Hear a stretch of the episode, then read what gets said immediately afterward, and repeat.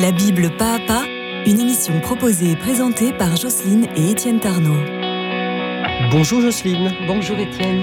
Le Christ est ressuscité, c'est un peu, j'allais dire, un récapitulatif euh, de, notre, de, de la grande nouvelle du dimanche. Euh, pas une plus grande nouvelle qui puisse exister euh, sur Terre. La mort qui cède la place à la vie, les enfers qui s'ouvrent euh, devant la résurrection du Christ. Il est descendu jusqu'aux profondeurs du Shéol pour en tirer Adam et Ève et les associer à sa victoire qui est celle de toute chair, du moment qu'elle embrasse, qu'elle assume la foi en Jésus-Christ. Oui, et d'ailleurs Saint Pierre évoque cette descente aux enfers du Christ dans la première épître qu'il écrit. Il dit Mis à mort selon la chair, il a été vivifié selon l'esprit.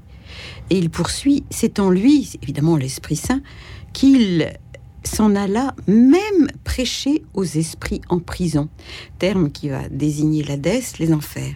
C'est pourquoi l'iconographie représente souvent les icônes, le Christ euh, ayant renversé sous ses pieds les deux portes de l'enfer, hein, il, est, il est comme sur un char de victoire, il saisit euh, la main d'Adam par euh, sa main droite et de sa gauche, il prend celle d'Ève. Mais Ève a pris soin de draper. Alors, elle, elle, porte un grand manteau rouge parce qu'elle est la, de la souche royale de David, dont toute l'humanité procède, celle d'Adam aussi. Mais elle cache ses mains sous la pourpre parce que là, elle les a tendues vers le fruit défendu et qu'elles sont ainsi indignes de toucher le fruit véritable qui est Jésus, le fruit des entrailles de Marie, la nouvelle Ève, la femme fidèle. Euh, je dirais en t'écoutant que nos symboles chrétiens sont beaux, ils sont riches, riches de sens, et on pourrait, on pourrait s'étonner qu'ils soient si peu connus, oui. alors qu'on court à la remorque de fables aussi compliquées euh, euh, qu'exotiques, euh, fables qui sont loin d'atteindre la portée de ces symboles que tu, que tu évoques. Oui, oui. Et justement, cette richesse, c'est un peu ce que tu voulais nous comment dire, évoquer à travers le livre d'Osée. Que nous allons évoquer, ce, ce, prophète, en compagnie d'une femme infidèle. Tel est ton propos, infidèle comme Israël, bien sûr, euh, parce que cette femme, qui va être l'épouse d'Osée, elle court vers les Baals, c'est-à-dire les, les, idoles cananéennes, au lieu de s'attacher au Dieu véritable. Oui, alors si tu veux, nous allons commencer par le commencement. Osée est le dernier prophète du royaume d'Israël, du royaume du Nord, qui a pour capitale Samarie. Alors, il prophétise durant le règne de Jéroboam II, entre moins 780 et moins 740, c'est-à-dire quand même 40 ans de prophétie au cours desquels il va s'efforcer de stigmatiser l'infidélité du peuple et la sanction inévitable qui le guette, à savoir la répudiation, sous la forme de l'exil, lequel interviendra en moins 721 avec la chute de Samarie devant le roi d'Assyrie, Sargon II. Alors, Osée est un prénom qui se dit Oshéa. En hébreu, euh, c'est un prénom encore euh, très répandu en Israël et qui signifie Dieu agréé. C'est-à-dire que Osée, c'est celui qui plaît à Dieu. En quelque sorte, ce prénom était celui d'un autre homme très important de, de l'histoire du, du, salut, qui le précède d'ailleurs. Euh, prénom euh, qui va à l'époque, puisque c'était euh, Josué qui portait ce, ce, prénom, avant de vivre une modification capitale de son prénom. donc, parle-nous un peu de cette modification qui concernait Josué. Eh bien, oui, Josué s'appelait Oshéa comme notre Osée dont nous allons parler. Et en fait, il va euh, obtenir le nom de Josué. Yehoshua, ça va donner, hein, fils de Noun. Et, et ça par le petit truchement du Yud de, sa, de, de l'initiale qui va lui être ajoutée. Euh, et là, il y a un midrash que je voudrais, je voudrais raconter parce que je le trouve savoureux. Euh, quand Dieu va rendre Sarah féconde, la femme d'Abraham, qui ne peut pas avoir d'enfant, euh, il va changer le nom de Sarai, qui se termine par le petit Yud, euh, en Sarah avec un He final. Le He. Notre est, H. Oui, et c'est le signe de la féminité. Hein, c'est quand ce He est présent, on a la fécondité même. Oui, c'est-à-dire on a on, le principe féminin. Hein, on le trouve deux fois dans le tétragramme d'ailleurs, hein, quand même. Mais le petit Youd s'insurge et, il demande audience à Dieu. Il lui dit euh, Tu dis que pas un, Youd, pas un iota de la loi ne tombera, et toi, euh, Seigneur, tu ne respectes pas l'ordonnance que tu as promulguée. Alors, le juge du monde serait-il injuste? Dieu, évidemment, euh, tient en réserve, euh, à cause de ça, le Youd qu'il a repris à Sarah. Et il répond, petit Youd, ne t'inquiète pas, un jour viendra, je te donnerai un serviteur, à quelqu'un qui le mérite. Et en fait, cet homme qui le mérite, c'est Josué. Ochéa, le serviteur de Moïse, lorsqu'il va aller reconnaître la terre promise, c'est à ce moment-là que Dieu va changer son nom de Dieu agré, ce qui est déjà très bien. Dieu euh, est content de ce qu'il fait. En Dieu sauve euh, c'est-à-dire Josué, euh, qui sonne comme une promesse, une garantie en vue de tous les défis qui l'attendent. Et Josué, eh bien, bien sûr, c'est exactement le même nom que Jésus. Donc, entre notre Osée et le Seigneur Jésus, je dirais qu'il y a un lien que nous verrons s'illuminer au cours de notre euh, bah, parcours, euh, présentation exactement Alors justement, dans ce parcours, on va commencer par le commencement. On avait vu que le titre, c'était Oser et, la femme, l'épouse infidèle. Mhm. Et donc, ça veut dire que cet homme, il s'est marié. Oui. Donc, euh, normalement, bah, le mariage, c'est quand même un, gage de bonheur. C'est généralement pour ça qu'on se marie. Une hein. fête, ça veut dire qu'on est amoureux, qu'on est content, un accomplissement, une complicité, la possibilité de, de se doter d'un futur en, en, transmettant la vie. Mais Dieu euh, précise qu'il donne à celui qu'il agrée, c'est-à-dire à Oshéa, euh, un ordre singulier. il lui dit euh, va, euh, prend une femme se livrant à la prostitution, car euh, le pays ne fait que se prostituer en se détournant de Yahvé. Oser le doux, le pur, le fidèle serviteur de Dieu, voilà qu'il doit convoler avec ce qui est repoussant pour lui, à savoir une prostituée, une femme qui se vend au premier venu et qui profane l'amour pour en faire un commerce. Oui, et rappelons qu'en hébreu, la prostituée se dit zona, la prostitution zénonyme et que c'est la même racine qui euh, donne le, mot puer. C'est-à-dire que c'est pas du tout flatteur, ça sent très très mauvais. Donc Osée va obéir parce que c'est un, homme qui comprend que c'est Dieu qui est en train de lui parler dans son histoire et euh, il va euh, pas du tout atermoyer, pas discuter et il va prendre une épouse qui s'appelle Gomère fille de Diblaïm. Alors, qui est cette Gomère nous n'en savons rien, on va dire, mais son nom signifie quand même quelque chose. Euh, Gomère, ça signifie la gerbe, comme la gerbe de blé. Et euh, ça, c'est très intéressant, parce que nous allons entendre parler d'une ville à travers ce nom qui est Sodome et Gomorre, on pourrait dire Sodome et Gomère, qui s'écrit exactement de la même façon que le prénom. Sodome signifie le champ, et, et Gomorre, les gerbes. Donc des noms euh, d'infamie pour nous, hein, Sodome et Gomorre, et cependant en hébreu qui sont au point de départ les termes de fertilité, d'abondance, de vie, de promesse de vie. Or, notre Gomère, la gerbe, est en outre la fille de Diblaïm, qui se traduit gâteau de figue. Alors, justement, je voulais un peu expliquer ce Diblaïm, maintenant que tu nous as présenté Gomère, Gomorre, euh, la, gerbe. Donc, Diblaïm, ça veut dire effectivement euh, euh, les gâteaux de figue. Euh, à cela, nous savons que c'est d'ailleurs une prostituée vouée au culte des Baals, les dieux de Canaan, auxquels on offrait justement ces gâteaux de figues en offrande, des gâteaux d'ailleurs en général, en offrande pour obtenir la richesse et la fécondité. En fait, dans chaque temple, il y avait des, prostituées sacrées qui s'unissaient aux pèlerins venus sacrifier lors des fêtes en, sorte euh, que ces débauches soient le gage de leur prospérité future. Les temples étaient donc le repère euh, du stupre et de l'argent, car ces étreintes se réglaient en, monnaie sonnante et trébuchante, ah bah, évidemment. Mhm. Et plus, et plus on semait, entre guillemets, hein, généreusement, plus on était censé récolter largement conformément au proverbe. Donc, qui sème, hein, qui sème généreusement, récolte généreusement. Euh, ces gâteaux de figues sont les donc...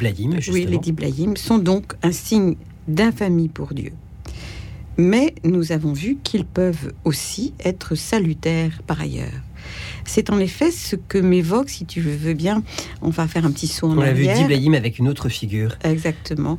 Euh, Abigail, euh, courant au devant de David, courroucé pour l'apaiser, en lui faisant présent de gâteaux de figues, justement.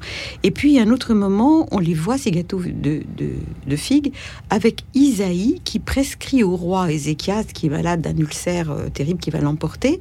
Il dit si tu fais un emplâtre fait d'un gâteau de figues, euh, eh bien, tu, tu vas guérir. C'est souverain contre ton mal, puisqu'il guérit.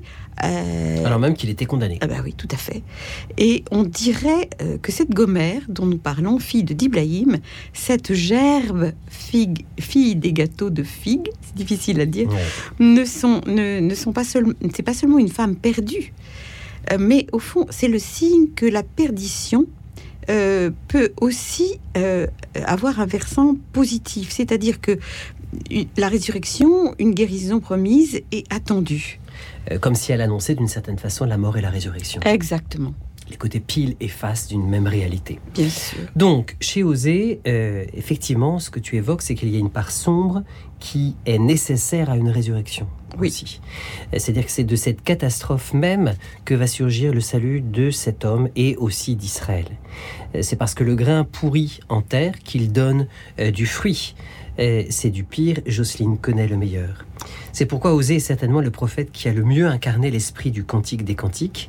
Euh, effectivement, il a une fiancée qui est euh, infidèle, comme le cantique l'évoque. Mhm. Euh, cette, euh, cette fiancée, elle, elle va euh, mener ses, et faire paître ses, ses chevreaux près de la demeure d'autres bergers, ça c'est très très suggestif quand même, et, et pas auprès des pâturages de son époux. Mhm. Et donc cette femme, cette bergère, elle court d'autres sentiers que ceux qui à son mari. Euh, Et cet homme, pourtant, ce berger, il va la poursuivre, la chercher, la ramener, la séduire à nouveau, euh, parce qu'il est celui, euh, comme nous dit le cantique des cantiques, il est celui que son cœur aime, celui qu'elle cherche sans le savoir. Alors, Étienne, de cette prostituée qu'il aime malgré tout, Gomère, fille de Diblaïm, Osée va avoir tout de même trois enfants, dont les noms sont, seront dictés par Dieu lui-même, car de même que cette étrange union est un signe pour le peuple, Dieu a trouvé en Israël une épouse infidèle qui le trompe avec les Baals cananéens en se prostituant à eux. De même, les fruits de cette union vont porter le poids dans leur nom, le poids de ces trahisons. Alors voyons le premier enfant qu'ils vont avoir, il s'appelle euh, Israël. Israël, c'est une ville tristement célèbre pour le, le royaume du Nord euh, en Israël. Tu sais qu'il est divisé en deux. hein. Mhm. Donc pour le royaume du Nord, parce que c'est là que vivait une certaine Jézabel et Akab, son époux, euh, les rois idolâtres de la dynastie des Omrides, qui avaient usurpé le trône après la, la division, la partition du, du royaume. Euh, et un certain Jéhu, sous prétexte de purifier le royaume des Baals au nom de- du Seigneur, avait exterminé toute cette dynastie avec la dernière violence. Ah oui, ça, il n'avait pas fait de quartier. Mais Jéhu euh, n'avait fait place euh, nette que pour mieux s'asseoir lui sur le trône. Et il n'avait pas rompu, bien sûr, avec les deux veaux d'or de Dan et de Bethel, euh, qui avaient été institués par euh, l'auteur du schisme, hein, Jéroboam, et donc un au nord et un au sud pour délimiter son empire. Euh, sonne aux oreilles du peuple comme un nom d'infamie, non comme une renaissance. C'était donc le lieu d'une sanglante méprise, mais le nom de Yisraël en hébreu signifie Dieu s'aimera. Dieu est semence. Et c'est pourquoi, jouant sur ce sens, le prophète, Dieu prophétisa à, Osée, en ce jour, ils répondront par Israël, et je sèmerai une semence à moi. C'est dire que ce fils, en fait, Israël, est à la fois le fils de la honte, mais en même temps celui de la promesse d'une renaissance. Euh, parce qu'avant même de créer le monde, Dieu qui savait qu'en donnant la liberté aux hommes, il allait euh, donner à la création un principe d'instabilité, euh, la possibilité que l'homme dise non à Dieu. Et pour cela, il a créé Dieu, ce qu'on appelle la teshuva, c'est-à-dire le retour, la conversion, comme le principe vital qui soutient la totalité de l'univers entier.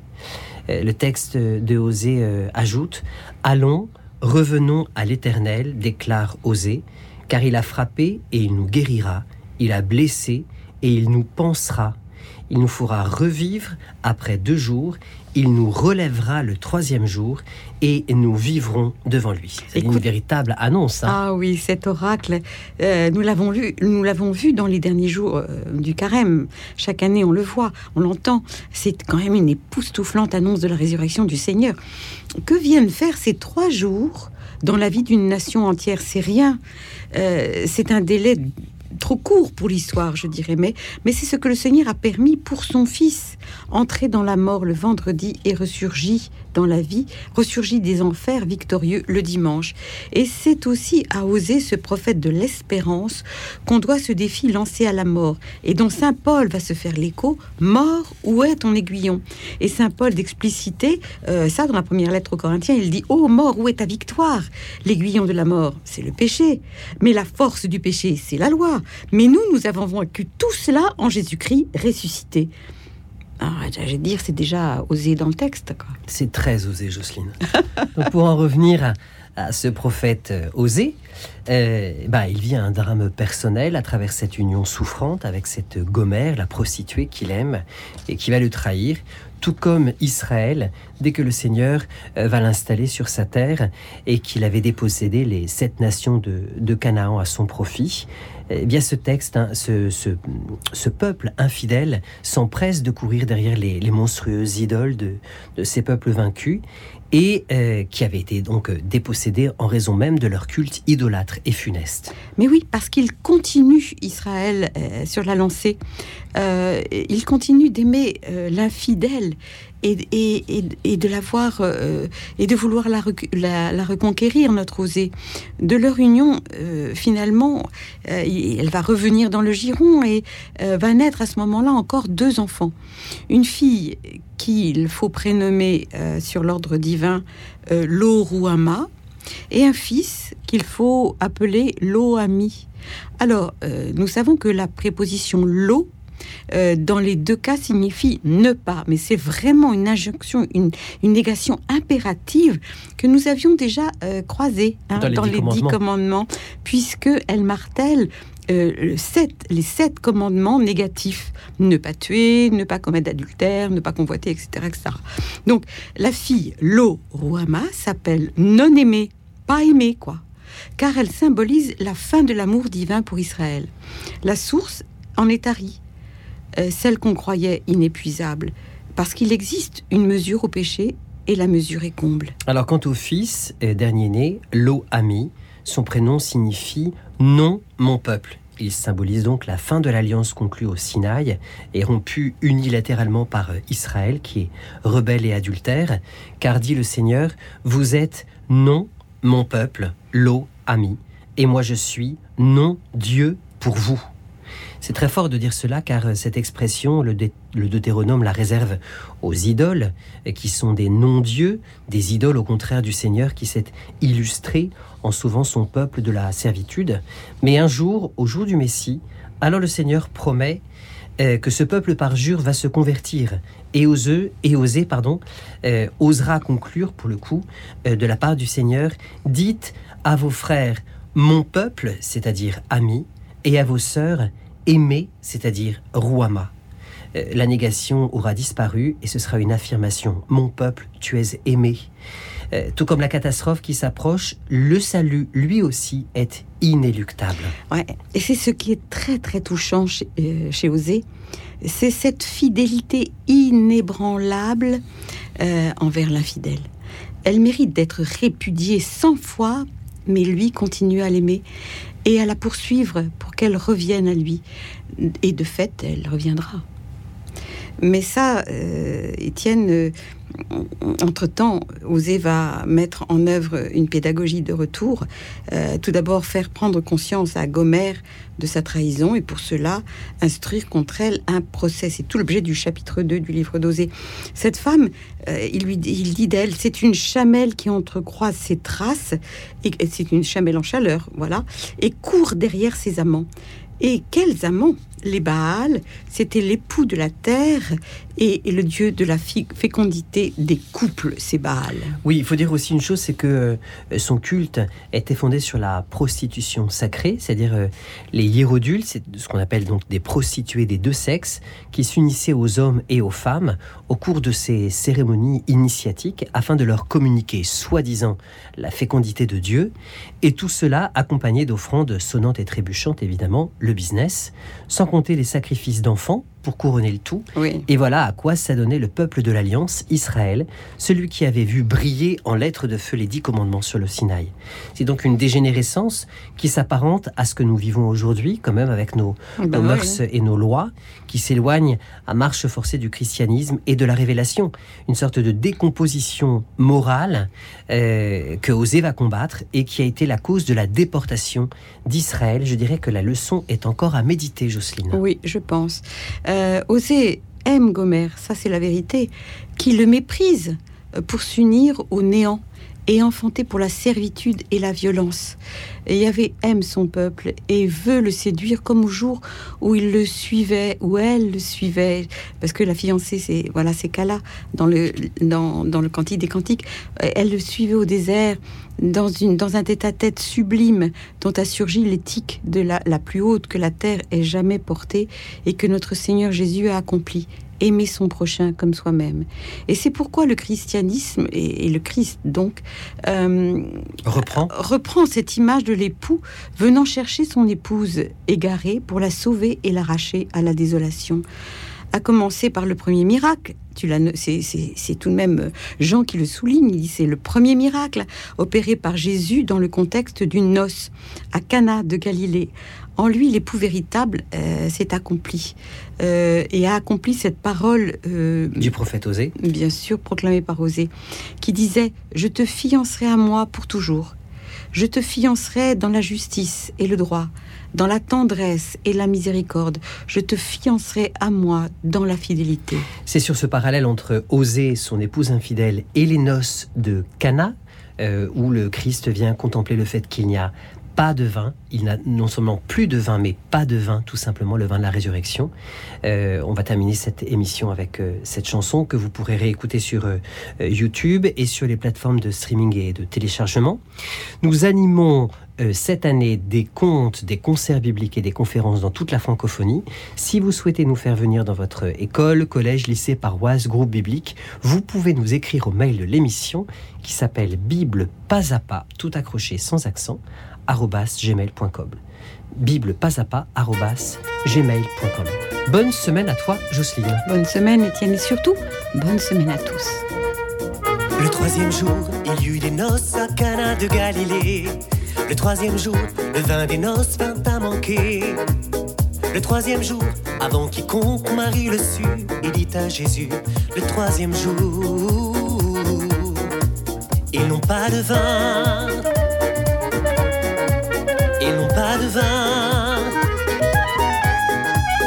Et l'amour même déjà se fane entre leurs mains.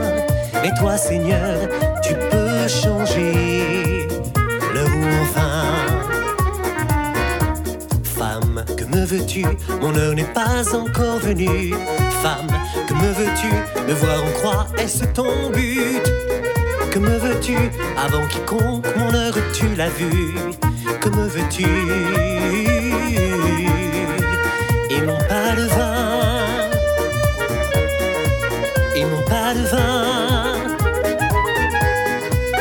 Et l'amour même déjà se fane entre leurs mains. Mais toi, Seigneur, tu peux changer le mot vin.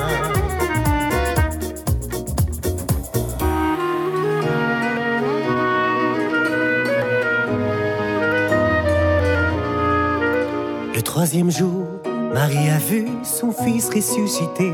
Le troisième jour, c'était à Cana de Galilée. Le troisième jour, avant quiconque, elle a prié de nous sauver. Le troisième jour, tout ce qu'il vous dira, faites tout ce qu'il vous dira. Et l'eau croupie de nos péchés, il a changé en un vin délicieux en son sang précieux tout ce qu'il vous dira. Faites tout ce qu'il vous dira. Et l'eau croupie de nos péchés, il l'a changé en un vin délicieux, en son sang précieux, le troisième jour.